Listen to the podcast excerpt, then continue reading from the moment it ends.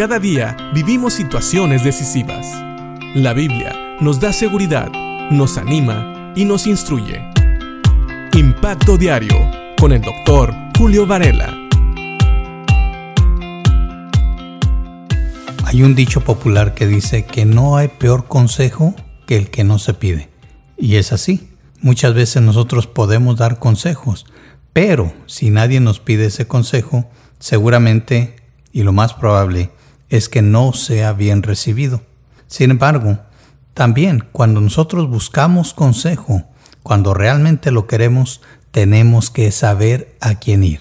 Muchas veces podemos ir a amigos y cuando somos jóvenes a veces tenemos la tendencia a ir con los amigos que sabemos nos van a aconsejar lo mismo que nosotros pensamos.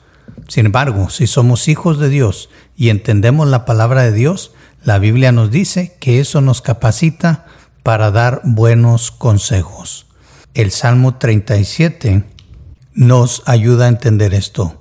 Dice del versículo 29 al 31, Los justos poseerán la tierra y vivirán allí para siempre. Los justos ofrecen buenos consejos, enseñan a diferenciar entre lo bueno y lo malo. Han hecho suya la ley de Dios y por eso nunca resbalarán de su camino. Aquí primeramente podemos ver que David nos recuerda que son los justos los que van a poseer la tierra. Ya hablamos un poco de eso. Y sabemos que se refiere a que son los justos los que reciben la bendición de Dios.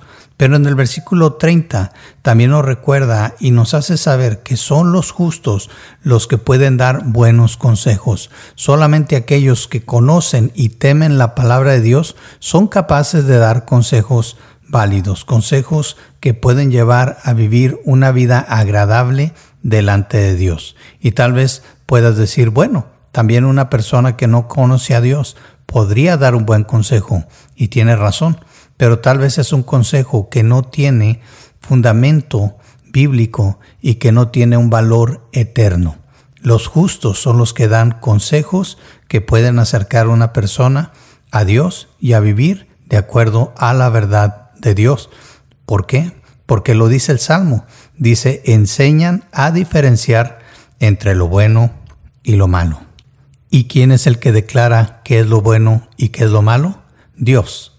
Vivimos en una sociedad que quiere cambiar eso, pero los absolutos en cuanto a lo que es bueno y malo están declarados en la Biblia. Por eso, los creyentes debemos de conocer la palabra de Dios para que cuando vengan a pedirnos consejo, para que cuando vengan a preguntarnos si algo es bueno o malo, podamos discernir, no en base a lo que nosotros pensamos, no en base a nuestra opinión, sino en base a la palabra de Dios.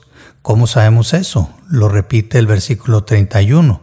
Han hecho suya la ley de Dios, por eso nunca resbalarán de su camino.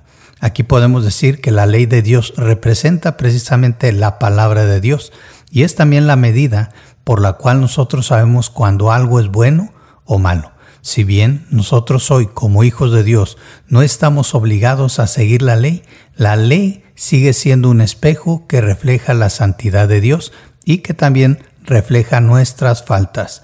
Nosotros podemos ver en la ley lo que Dios dice que es bueno y podemos entonces compararlo con nuestra vida y saber cuándo le hemos fallado a Dios.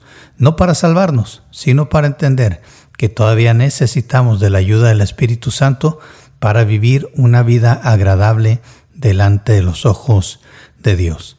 Así que son los justos los que reciben la bendición de Dios pero también tenemos nosotros, los que hemos conocido a Cristo como Señor y Salvador, la tarea, tenemos el privilegio y también, vamos a decirlo así, la responsabilidad de dar buenos consejos, consejos basados en la palabra de Dios, que es la que nos va a ayudar primeramente a nosotros a no resbalar. Piensa en esto y que Dios te bendiga.